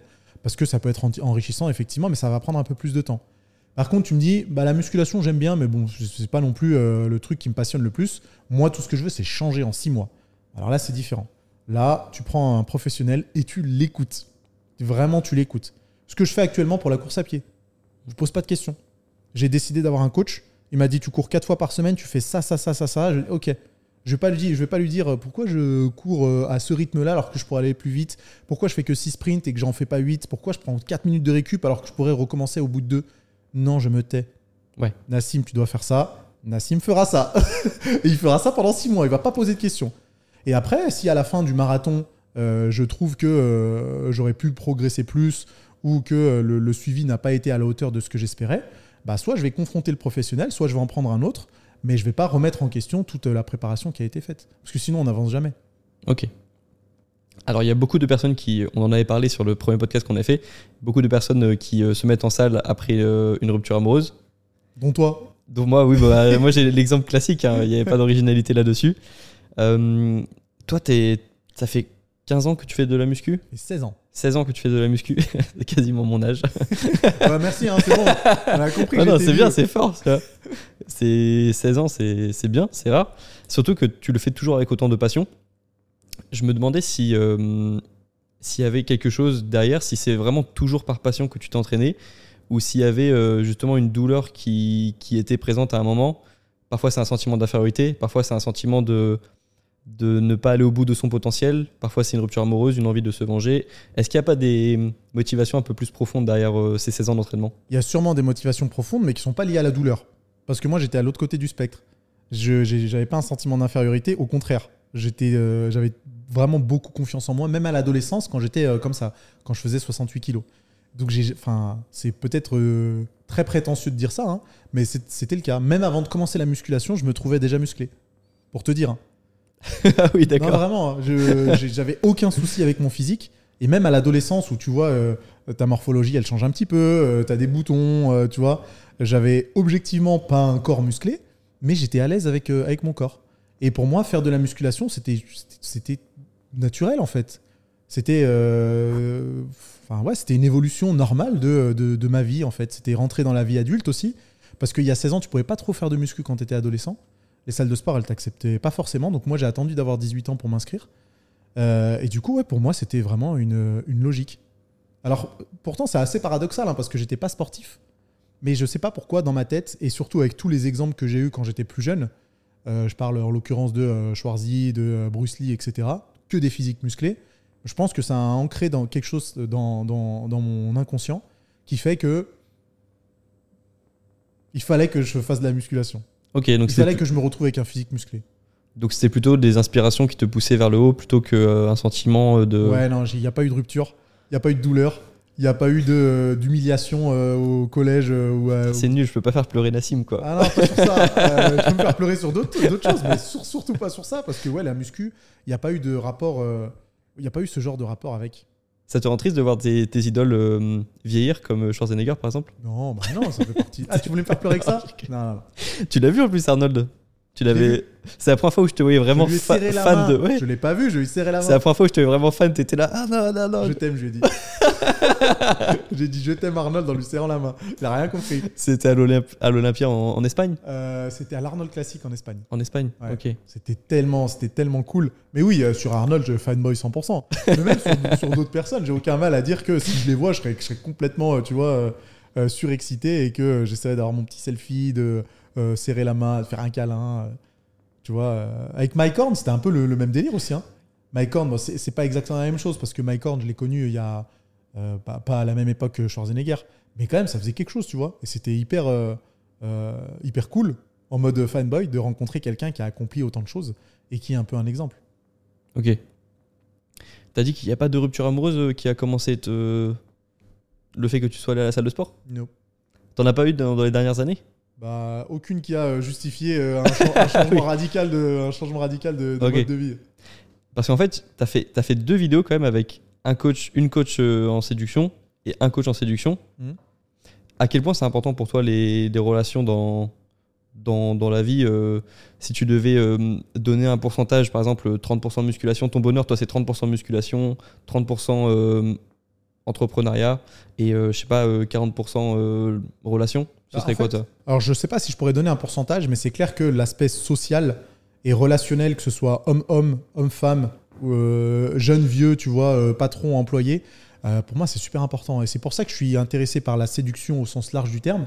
C'est pas juste pour séduire une, une femme, c'est pour virtuellement séduire tout le monde, tu vois.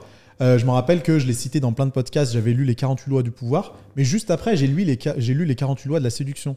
Du même, Ouais. euh, les Robert- 48 ou les Rob- 50 Je sais pas. Robert Greene. Robert Greene. Ouais, je sais plus combien il y a de, il y a de Ouais, règles. S'en fout, mais c'était les lois Il y en a beaucoup quand même. hein. Il y en a sûrement beaucoup, mais du coup, euh, mon frère avait acheté les deux livres. En fait, il en avait acheté trois c'est les 48 lois du pouvoir, les lois de la séduction de Robert Greene et The Game de euh, Neil Strauss. Et c'était un peu le délire pick-up artist, euh, comment les mecs aux États-Unis dans les années 2000 faisaient pour draguer et coucher avec une, une- une femme différente tous les soirs. Après, on était, on était assez jeunes, donc c'était un peu fascinant de voir ça. Non pas qu'on avait ce désir-là, mais on était plutôt intéressé par les relations et euh, être séduisant, mais vraiment au sens, large du terme. Pas juste avec les femmes, mais avec tout le monde. Parce que ça, euh, comment dire, ça améliore les rapports humains en fait. C'est plus cool, c'est plus agréable de, passer du bon temps avec quelqu'un, de séduire ou de se sentir euh, séduit. Voilà d'où vient l'intérêt. Ok. Donc pas de pourcentage, mais c'est une partie C'est une partie importante de ta vie. Ouais, c'est une partie importante parce que là, tu as mentionné des trucs, mais on pourrait mettre le cinéma aussi, tu vois, l'art dans le, dans, dans le pourcentage. On pourrait mettre plein d'autres trucs, donc c'est un peu compliqué. La bouffe, les tartes au citron, tu vois, ça, ça fait partie du pourcentage. Ah oui, ça les gens le savent Ah pas. ouais Donc euh, c'est hyper compliqué. Il y a tellement de choses et j'ai pas envie de me limiter à euh, peut-être trois aspects, genre entrepreneuriat, muscu et puis séduction. Euh, Il y y, a- il y a trop de choses. Mais Mm. oui, les relations, les relations, c'est quand même hyper important. Pour ceux qui ne le savent pas, euh, Nassim a une story privée sur, sur Instagram dont j'ai la chance de faire partie. Et pour ceux qui se demandent, c'est souvent des images de nourriture. des Comment tartes au citron. Ça c'est faux. si, si c'est vrai. si. Et Des tagliatelles aux truffes euh, ce week-end. Ah là, Oui. c'était bon. Ah t'as Ah bah pas oui. vu hein, ça hein Ah, mais c'est une question que, que, que je voulais te poser justement. Tu avais fait un podcast avec euh, Enzo Honoré récemment. Ouais. D'ailleurs, tu as fait beaucoup de podcasts récemment. J'ai perdu un petit peu l'exclusivité. Euh, avant, tu faisais pas beaucoup des interviews. Ouais, et là, il y a Eric qui est arrivé, il y a Enzo. Et, euh, et d'autres aussi que j'ai fait, t'es pas au courant où tu as été interviewé? Hein Ouais. Ah ouais? Ah, Qui vont arriver? Ouais. Ok. Bon, bah là, j'ai plus du tout l'exclusivité. Non, mais- mais t'es mon préféré. Attends que je finisse les questions. alors, alors, la première question, tu avais fait une, une story où tu étais dans un restaurant qui était sympa, Ouais. où tu disais work hard, play hard. Story privée. Story Mais privée. pourquoi tu dévoiles mes stories privées Après, j'ai pas, dit, j'ai pas dit le lieu, j'ai pas dit. euh, En tout cas, c'était un restaurant sympa. Et euh, quand est-ce que tu play hard? Tu play hard le, le week-end plutôt après Ouais, le non, travail? C'est vraiment une phrase, une phrase de kéké, mais elle allait bien sur la story, tu vois. C'est quand même une phrase de kéké. Oui.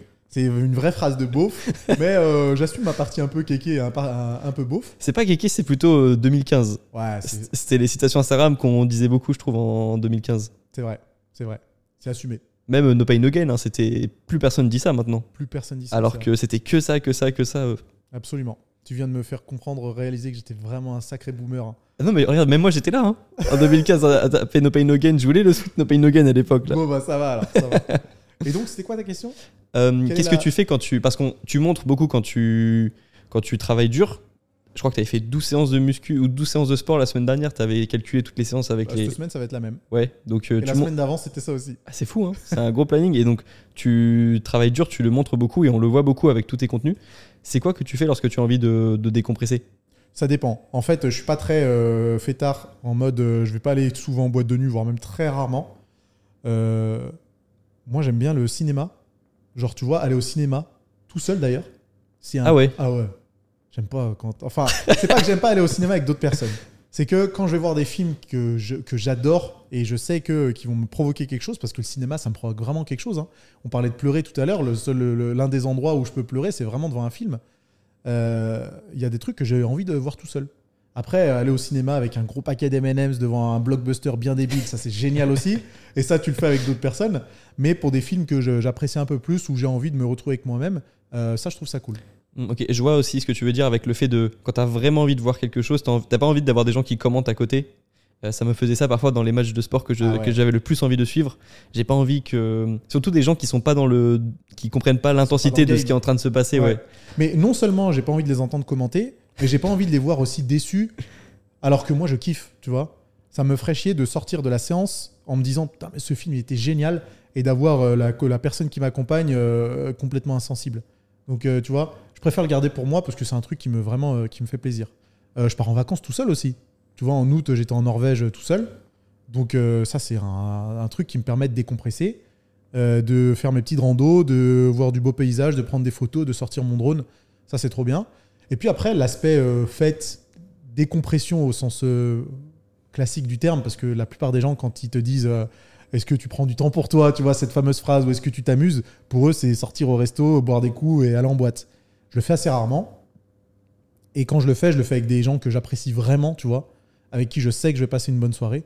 Et je me force, comme on l'a dit dans mon podcast, hein, je me force jamais à le faire. Hmm. Et là, en l'occurrence, c'était un pote qui, euh, qui est DJ, qui mixait dans ce resto-là. Donc, euh, je l'ai accompagné avec d'autres amis. On allait le soutenir un petit peu. On a passé une super soirée, on a bien mangé. euh, et ça, c'était cool. On s'est couché à 4h du mat, euh, on s'est réveillé à 8h. Avec réveil ou sans réveil? Euh, bonne question. Attends, est-ce que j'ai. Ah non, je crois que j'ai mis un réveil parce qu'il y avait un train à prendre. Ah oui, Là, j'ai pas eu le choix. ok. Mais bon, vu que le rythme circadien. Le mec, le mec était- chiant. Ah, t'avais dit que tu mettais pas ton alarme. Non, mais on lui a dit, on lui a dit un peu fuck you au rythme circadien, donc fallait, fallait, fallait mettre un réveil, tu vois. Ok. Euh, t'as fait pas mal d'interviews ces derniers temps, comme, comme tu le disais. J'imagine qu'on t'a posé plein de questions. euh, J'espère que celle-ci est un petit peu différente de celle que tu as pu. euh, cette interview est un peu différente de celle que tu as pu avoir. Est-ce qu'il y a une question que tu aurais bien aimé qu'on te pose, qu'on t'a pas posée? Euh, ah, Laisse-moi réfléchir. J'ai dit Ouais, juste ça- avant. hein, On arrive dans les questions introspection, donc euh, je laisse plus de temps. Je euh. tourne cette fois ma langue dans ma bouche avant de parler. Ah oui, hein, vrai. Je l'ai dit, euh, dit juste avant. Une question que j'aurais bien aimé qu'on me pose. Je sais pas, je, je pense qu'on a fait quand même preuve de pas mal de curiosité avec moi. Et euh, du coup, j'ai réussi à parler de choses qui étaient très intéressantes. Euh, et j'ai pour l'instant rien laissé de côté. hein. Donc euh, il y a des choses plus perso que je ne partagerai même peut-être jamais en podcast, tu vois. Et si on me posait la question, ça me gênerait plus qu'autre chose. Euh, mais donc pour l'instant, non, des, des sujets que j'aime bien aborder, on me les a posés, on me les a posés assez souvent dans les podcasts. Donc pour l'instant, c'était des discussions qui étaient très cool. Ok. T'avais parlé dans un podcast que t'étais fan de montres Oui. Enfin, Ouais. fan, c'est un grand mot parce que euh, je suis encore un peu novice là-dedans. Ah, ok. Je suis encore un peu novice euh, de savoir, de savoir comment fonctionne, tu vois, réellement une montre automatique, par exemple. Euh, tu vois, Hmm. je, commence tout, je commence tout juste. Ok. Et. euh, Mais j'aime bien ça, effectivement. Ok. Elle est validée cette montre Ah C'est bah, bon Complètement, je te l'ai dit la première fois en plus. Ah oui, c'est vrai, tu l'avais remarqué Bah oui. euh, dès le début. Ouais, mais j'ai bien capté, hein. tu crois que je commence à avoir l'œil. Mais c'est ça qui est cool, c'est que t'as plein Est-ce de. que tu valides la mienne est C'est- pas automatique, mais. euh, C'est une Apple Watch Ouais. Pour, pour traquer tes, tes pas et tes. euh, Bah, ce matin, euh, forcément, sens de fractionner, tu vois, euh, c'est quand même plus facile de, de- de traquer ça. Quand je fais de la course à pied, c'est quand même un, un bon outil. Et puis, euh, je garde mes montres pour euh, quand je suis au resto, par exemple, comme euh, le Mm. week-end dernier, ou quand euh, je fais des sorties. Mais dans la vie de tous les jours, euh, je les porte assez rarement. Bah, c'est vrai que c'est plutôt des montres que tu mets. euh, quand t'as des belles montres, tu les mets plutôt pour des événements en particulier. Ouais, voilà, Ok. exactement. T'as même une. ma- ma- T'as t'as une Aura Ring aussi J'ai une Aura Ring, ouais. Alors là, celle-là, je la Pour le pas. sommeil, ça. Hein? C'est pour le sommeil. C'est pour tout, je la quitte pas. Même à la muscu, tu vois, elle est quand même bien rangée. Ouais. Je sais pas si on le verra peut-être pas à la caméra, mais euh, c'est une bague qui, qui traque pas vraiment les activités. Donc ça traque pas la musculation, mais je la garde quand même parce que je veux vraiment la voir le plus de temps possible. Et le seul moment où elle quitte mon doigt, c'est quand je la recharge pendant une demi-heure euh, tous les soirs. Pendant que je suis euh, sous ma douche froide. Ça dure pas une demi-heure, mais euh, c'est pendant ce temps-là que- qu'elle se recharge. ok, ça marche. Nassim, j'ai un petit jeu à te proposer. Allez. Je sais déjà, je sais déjà. je l'ai dit, bah oui, dit Alors, avant. faut savoir que Nassim m'a demandé de quoi on allait parler. Je lui ai dit, je lui ai donné aucun indice, mais je lui ai dit, on jouera un petit surcoté, sous-côté. Parce que j'ai remarqué que récemment, tu as pas mal fait ce genre de vidéos, Ah ouais, c'est trop bien. surcoté, sous-côté. Ouais. Donc j'ai 15 choses.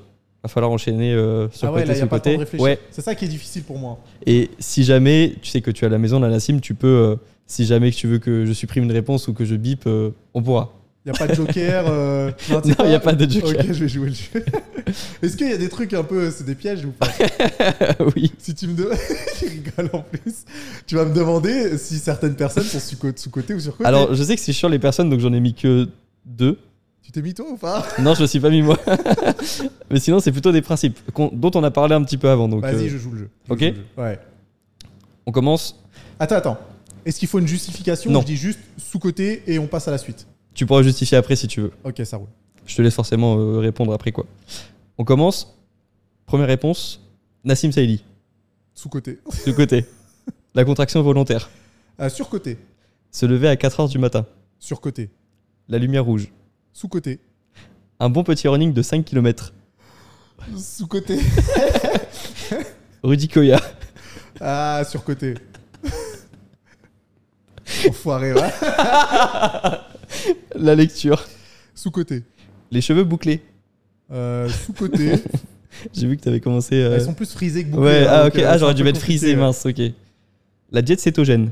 Sur-côté. Le jeûne intermittent. Hmm, sous-côté. Les séances full body. Sous-côté. Le pullover pour recruter les pectoraux. Sur-côté, évidemment. Rudy Koya, il ramasse ça, en fait. ah oui, j'avoue. c'est- tu vois que ça fait longtemps que je suis quoi. Ah ouais, carrément. Les fentes bulgares sur un step. Euh, sous-côté. Les tempos d'exécution. Sous-côté. Et le cinéma. Euh, Sous-côté. Ah oui, bah oui, Non, mais je pense que c'est côté euh, correctement. Ah, tu trouves Parce que moi, dans ma génération, je trouve qu'on y va beaucoup moins. Ah ouais? Je trouve qu'on le sous-cote, le cinéma. Dans ta génération? Ouais. Bah quand euh, alors je suis beaucoup le cinéma et surtout les box office euh, enfin le box office parce que je suis hyper intéressé. On a le temps encore de discuter de ça Ah, bien sûr, c'est pas la fin. hein. OK ouais, très bien. Euh, je, je suis aussi intéressé par l'aspect business du cinéma. Donc je suis absolument tous les chiffres de tous les films, toutes les semaines, tout le temps. Donc je sais un peu euh, comment tel film a performé, pour quel budget, etc. Et on voit quand même des films qui arrivent à hyper bien performer encore aujourd'hui. Donc euh, je pense pas que le cinéma soit sous-coté ou sur-coté. À mon avis, il est coté correctement. Par contre, je sais pas comment ça sera dans 5 ou 10 ans. Je trouve que les séries actuellement sont surcotées et le cinéma sous-coté. Et moi-même, je trouve que j'ai plus de mal à, me, à aller dans un cinéma que à regarder. euh, bon, je regarde pas de séries, mais euh, je sais que je peux avoir plus facilement tendance à regarder des vidéos YouTube ou même des podcasts maintenant. Parce que parfois, il y a des podcasts qui durent une heure et demie Ouais. ou plus. Ouais. Et quand tu te dis qu'avec un film, tu peux vivre une histoire et qu'il y a, euh, tu peux vivre des choses dans un cinéma qui sont complètement différentes, je me dis que j'ai beaucoup plus de facilité à regarder un podcast qu'un film maintenant. Quoi. Alors j'avoue que tout le monde a une sensibilité différente. Mais si jamais vous pensez qu'un film peut vous plaire, allez le voir. Parce que aller voir un film au cinéma, c'est quand même la garantie que ben, des films continuent à être faits pour le cinéma. Sinon, on va se retrouver qu'avec des, euh, des euh, les anneaux du pouvoir sur Amazon Prime, euh, qui est euh, une série qui coûte euh, un milliard, mais bon, qui est qui est nul. J'ai vu. euh, Surcoté. Et qui est totalement surcoté.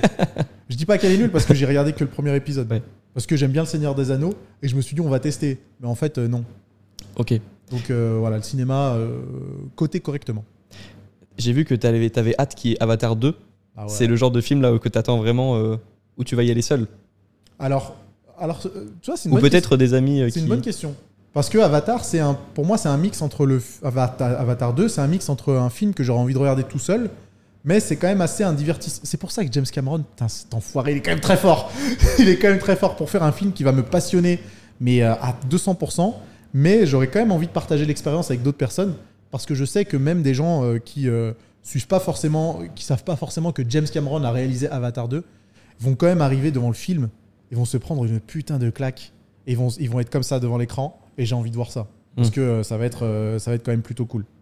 Ouais, là, c'est comme euh, avoir un match tellement important que tu aimerais bien le voir de ton côté, mais tu sais que si d'autres personnes voient ce match, ils peuvent euh, tomber dans ce monde, euh, dans le sport dans lequel tu es, par exemple. Et le premier Avatar, j'ai vu quatre fois au cinéma. C'était 2007-2009 le premier Avatar? Ça fait- ça fait- ça fait longtemps 2008 maintenant. ou 2009, ouais, c'était il y a un petit moment. Je l'ai vu trois fois au cinéma, et je suis allé le revoir au cinéma il y a quelques semaines parce qu'il est ressorti. Ah oui, et où il a fait des gros chiffres, parce que les gens pensaient que c'était le, le 2 qui était, qui était déjà en train de sortir. Ah ouais Ouais, Il y en a il qui y a, y des gens qui pensaient que c'était le Bande 2. de nuls. Mais du coup, il a, Donc encore, revoir, il a, ouais. il a encore augmenté son, ses, ses recettes mondiales. Et euh, du coup, à la fin du, du- du- du- de ce film, je parle cinéma, désolé, mais c'est un truc qui me passionne. À la fin, il y avait un extrait de 2 minutes d'Avatar 2. Mais, mais quel délire Mais vraiment, mais incroyable. Incroyable. C'est la- c'est ce qu'on a vu dans la bande-annonce avec les. Où on voit les, les personnages qui. oui. avec la Mais musique t'as vu la incroyable. bande-annonce sur YouTube ou au cinéma en 3D Ah bah non, non, je l'ai vu voilà. sur YouTube. Et voilà. Et la bande enfin le- les deux minutes. J'ai vu la bande annonce aussi sur YouTube qui est magnifique, mais bon, voilà quoi, c'est une bande annonce euh, sur YouTube avec un, avec euh, comment dire, euh, une qualité qui est un peu dégradée forcément. Cinéma dans une salle Dolby, tu vois, avec les gros fauteuils en 3D avec un écran LED, mais c'était, je te jure, la chose la plus belle que j'ai vue sur un écran de cinéma. J'étais comme ça pendant deux minutes. Je me suis dit, oh là, mais qu'il est fort ce con. Est-ce que tu viens d'avance au cinéma pour être bien au milieu Alors maintenant, avec les salles Dolby, tu réserves ta place. Ah, ok. Donc euh, tu peux, euh, genre, euh, trois semaines à l'avance, réserver ton fauteuil, ce que je vais faire C'est ce évidemment. que tu vas faire. Je me tâte même à réserver quatre fauteuils. comme ça, je suis, co- je suis comme ça devant Avatar 2, tu vois, calé avec ma canette de Monster, mes ici, les meilleures conditions possibles. Mais je, je vais être réellement comme ça, hein, c'est sûr. Ok. Et donc j'irai évidemment à la première séance euh, du premier jour de sortie, et puis je pense que j'irai le revoir plusieurs autres fois. C'est quand C'est fin 2022 C'est le 16 décembre. Ok. Un petit peu comme euh, Spider-Man l'an dernier. Ouais, T'es allé voir Spider-Man? Oui. Le jour de C'est la dernière fois que je suis allé au sortie cinéma pour, pour peu de la Spider-Man. merde, mais c'était. J'y suis allé le jour de la Donc sur, sortie. sur côté, Spider-Man. euh, Sur côté totalement. ah, ça fait mal, mais je comprends, Enfin, ce que- je, comprends ce que tu veux dire. Spider-Man Celui- Celui-ci, ok. Et tu vois, c'est le seul qui m'a fait aller au cinéma. Ah ouais. Il fallait ça pour que j'aille au cinéma. euh. Eh ben. Ah, quand même, moi, c'était Tobey Maguire. euh, c'est quand même un acteur euh, qui a marqué mon enfance, quoi. Ouais. T'as un peu une tête, t'aurais pu faire Ah, Spider-Man, putain, toi. on me le dit tout le Mais ouais. On me le dit souvent. Dommage que t'es blond, parce que théoriquement, il est pas blond, Spider-Man. Tobey Peter Maguire. Parker, il est pas blond. Ouais, non, c'est Peter, ouais, là, c'est Peter Surfer, quoi. Mais oui, c'est vrai que t'as un peu le, le, le- le style de Pi- Peter Parker. Mais c'est marrant parce que c'est vraiment un acteur qui a marqué, euh, ouais, qui a marqué mon enfance, quoi. Bah ouais, Spider-Man, euh, entre 2000 et 2004, je crois. Euh, Ouais. Tu m'étonnes, c'était des, Incroyable. des blockbusters de fous qui ont super bien fonctionné. Donc, euh, de la même façon que moi, euh, j'ai été marqué par euh, Terminator 2, Retour vers le futur, c'est clair que toi, en étant plus jeune, tu t'as une trilogie comme ça qui sort à ce moment-là. carrément. Mais je me rappelle que moi, c'était vraiment les meilleurs moments, limite. Les moments où j'allais au cinéma avec mes parents. Bah, faut retourner au cinéma Oui. avec des gens que. oui, mais maintenant, c'est plus pareil.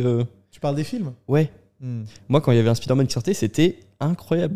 Et euh, il y avait Spider-Man, il y avait euh, Pirates des Caraïbes, et on parlait tous de la même chose, du coup, au- dans mon collège. Et c'est vrai qu'après, une fois qu'il y a eu YouTube, on parlait plus des YouTubeurs, par exemple. Ouais, Et euh, là, on parle plus des gens de série, des acteurs de série.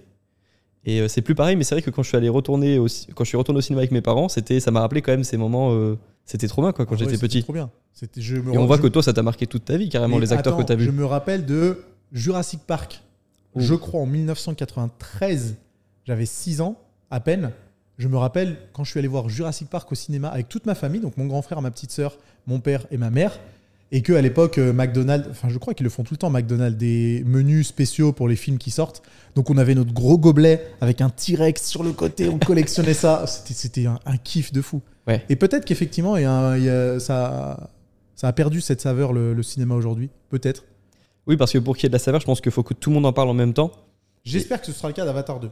Hmm. Non pas que je suis euh, pro, enfin si, je suis pro James Cameron, donc euh, j'aimerais beaucoup que ce film fasse un carton de fou, et je pense qu'il est bien parti pour. Et pour moi, c'est le film par excellence qui peut réunir tout le monde, parce que c'est pas un Marvel Spider-Man. Les gens qui connaissent pas ni, ni Tobey Maguire, ni Andrew Garfield, ni euh, Tom Holland, ils s'en foutent de les voir euh, les trois en même temps. Qui ne euh. connaît pas Spider-Man Qui Mais non, mais qui connaissent pas les acteurs. Oui. Je veux dire, les trois en même temps dans un film, la plupart des gens ils s'en foutent. Ah ouais. Ils s'en foutent de trouver le Spider-Man de- des années 2000, des, deux- des années 2010 et 2020 dans un film ensemble. On s'en fout complètement. Mm. Alors que là, tu as Avatar, où c'est l'histoire d'une famille, tu vois, euh, qui, va se, qui, se, qui est obligée de euh, se, se, se déplacer de son, euh, de son cocon familial parce qu'ils sont attaqués par les humains. Je pense que ça parle à plus de gens.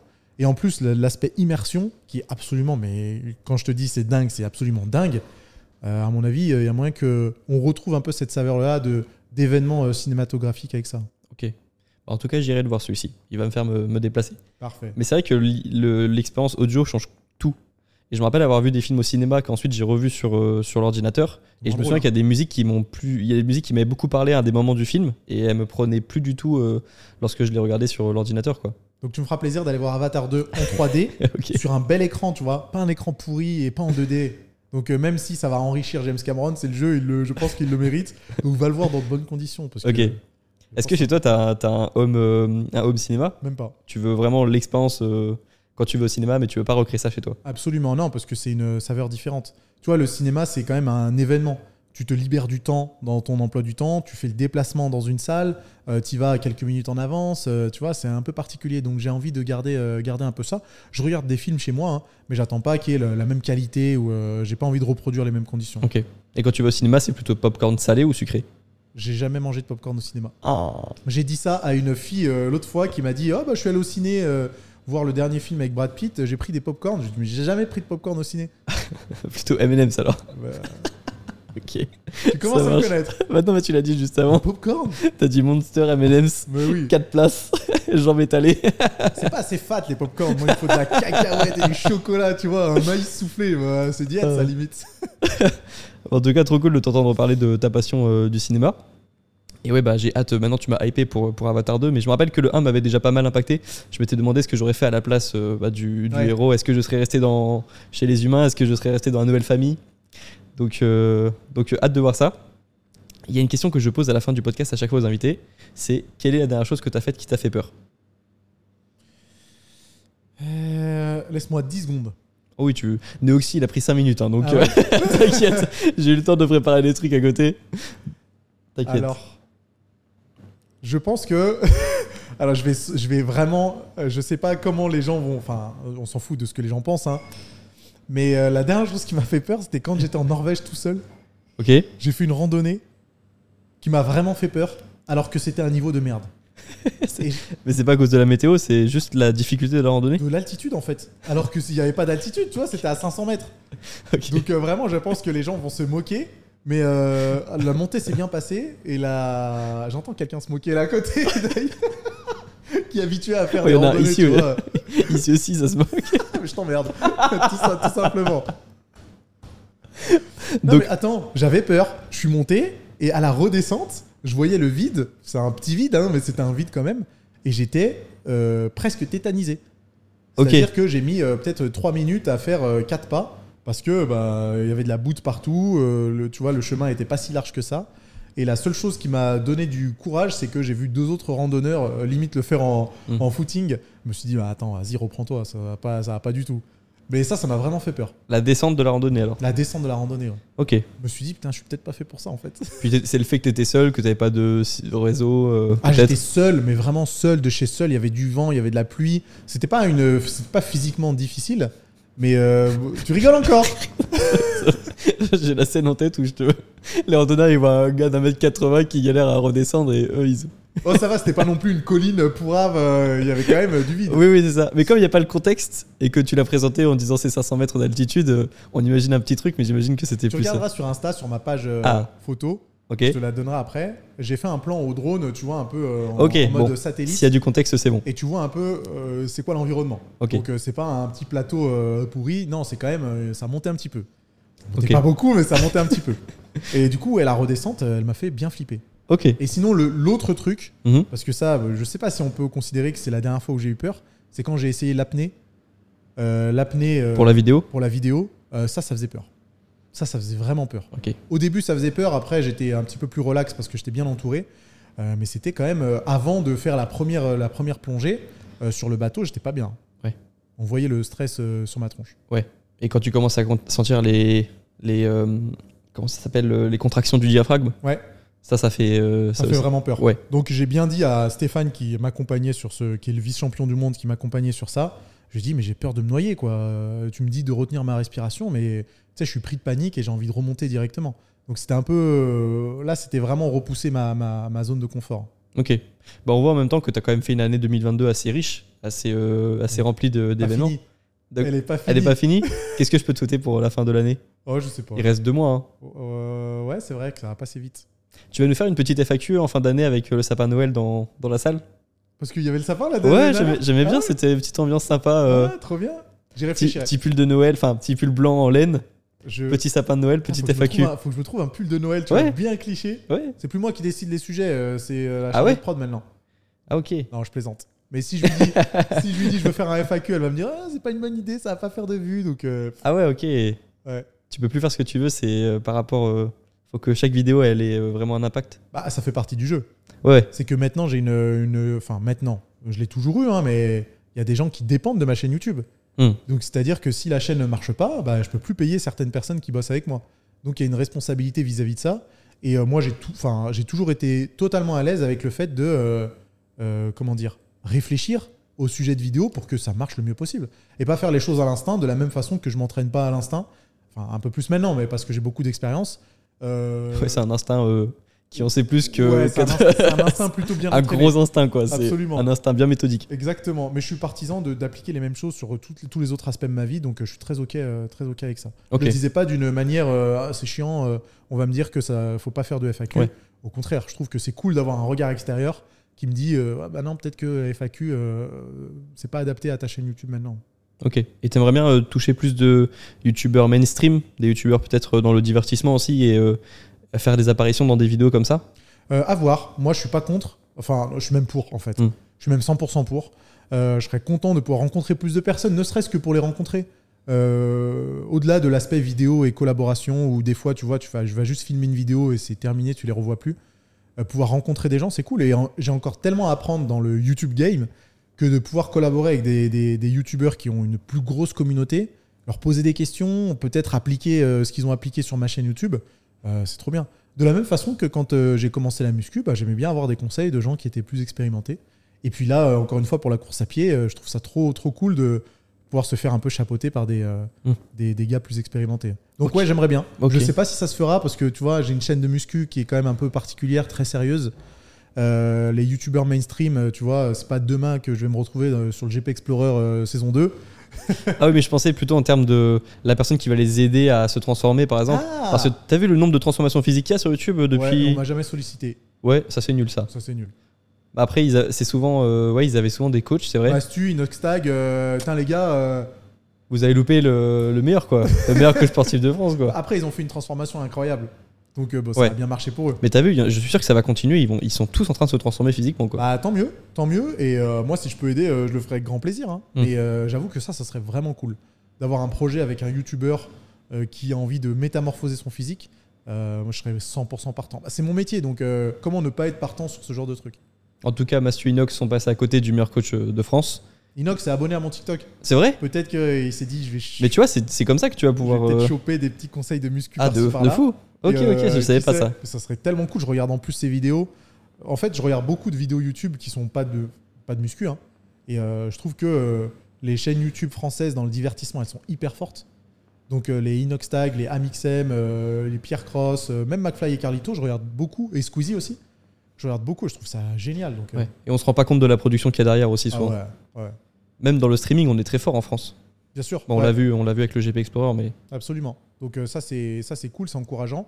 Et si moi je peux aider euh, qui que ce soit à, à se transformer, ce serait avec plaisir. ok. Bah sache en tout cas que je vais te montrer tout à l'heure. euh, J'ai une vidéo sur ma transformation physique qui va arriver sur YouTube. Ouais. Donc on a préparé la miniature et donc les photos avant après. Je pourrais te montrer ça, mais sache que tu es parti en, en grande, tu es grande partie, en grande partie responsable de la transformation physique. Je veux être crédité. Ouais. Genre la première image de la vidéo YouTube, c'est merci Nassus. Je le mettrai en description de vidéo. non mais c'est vrai que tu seras sûrement mentionné dans la vidéo. Le, le boulard. Mais voilà, tu peux en prendre une petite euh, partie de responsabilité parce que Ah bah, ça fait plaisir. parce que c'est aussi grâce à ta vidéo et euh, grâce à tout ce que j'ai appris euh, sur l'hypertrophie quoi. Bah, merci à toi d'avoir appliqué les conseils, c'est Ouais. ça le plus important. C'était assez facile, hein, j'avais beaucoup souffert avant. Comme je t'avais dit tout à l'heure, j'étais pas là pour. euh, Enfin, je veux dire, euh, s'il faut faire les tempos d'exécution, je ferai les Ouais, tempos voilà. Sinon, c'est moi, qui- perles. sinon c'est moi qui allais m'exécuter quoi. si je faisais pas, pas mal, si je faisais pas celle de muscu à ce moment-là. C'est pas mal. Ok, bah en tout cas, Nassim, merci beaucoup pour cette discussion. Ça y est, c'est fini?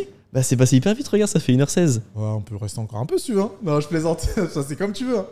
Alors, sur côté, j'ai posé la question sur Rudy Koya déjà, donc ça c'est bon. Pourquoi tu veux m'inventer des clashs comme ça? Je sais pas. Laisse-moi tranquille. En fait-.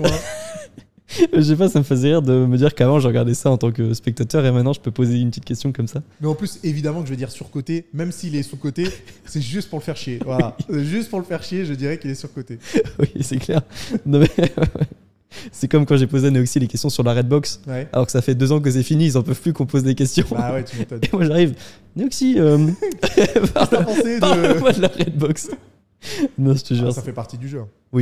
c'est vrai. Et puis il s'était jamais exprimé dessus, donc. euh, Non, mais moi j'ai posé toutes mes questions. Eh bah génial. On va aller s'entraîner maintenant. Trop bien, j'ai trop hâte. Donc là, c'est cool. De... On est en mode euh, canapé en cuir, euh, discussion civilisée. Et là, on va aller à la salle s'entraîner. Et là, je vais t'analyser. Là, je vais t'analyser. Là, ça va être, ça va être différent. Ah, j'avoue, je sais pas quoi m'attendre, mais en tout cas, euh, ça fait 5 ans que je me prépare pour ça. Donc, euh, tu vas voir, j'ai un bon cardio, je me suis bien préparé. Donc, euh, hâte, de Ouais, fi- je vérifierai ça quand même. hâte de filmer cette séance. Ça va être un accomplissement pour moi aussi. Et ben, merci pour la discussion, Nassim. C'est un plaisir.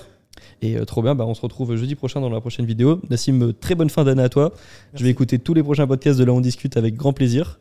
Et euh, bah, Lien du podcast que tu mettras évidemment en Bien description. sûr. Ah, tous les dimanches, tu vas essayer de. Ah non, je peux pas, je peux pas m'engager Ouais, sur ce planning de publication. S'il vous plaît, ne m'en voulez pas. mais c'est souvent le pas- dimanche. C'est souvent le sou- souvent le dimanche. Tous les dimanches, ça reste à. Ouais, c'est hyper compliqué, on se rend pas compte, Ah mais c'est hyper compliqué. Surtout que là, je publie deux vidéos sur ma chaîne principale par semaine. Non, non, C'est pareil, moi j'essaie tous les jeudis, mais c'est très très compliqué. Donc euh, Donc abonnez-vous quand même. bon, abonnez-vous Là On Discute. Il y a déjà de bons épisodes qui sont sortis. Et, euh, et puis là, où tu as filmé une série de podcasts, donc ça va arriver aussi euh, prochainement. Donc tout à euh, fait. n'hésitez pas à aller écouter ça aussi. Et puis Nassim, euh, très bonne journée à toi. Merci encore. Et puis merci de nous avoir écoutés. On se retrouve jeudi prochain dans le prochain épisode. Salut Ciao les amis. I don't wanna, no, I don't wanna, I don't wanna keep playing with you, keep playing with you. I just wanna, yeah, I just wanna, I just wanna sustain with you, play no games with you. You're the apple in my eye, my Mom deserves the best, and there's no better place to shop for Mother's Day than Whole Foods Market. They're your destination for unbeatable savings, from premium gifts to show-stopping flowers and irresistible desserts. Start by saving 33% with Prime on all body care and candles. Then get a 15-stem bunch of tulips for just $9.99 each with Prime. Round out Mom's menu with festive rosé, irresistible berry chantilly cake, and more special treats. Come celebrate Mother's Day at Whole Foods Market.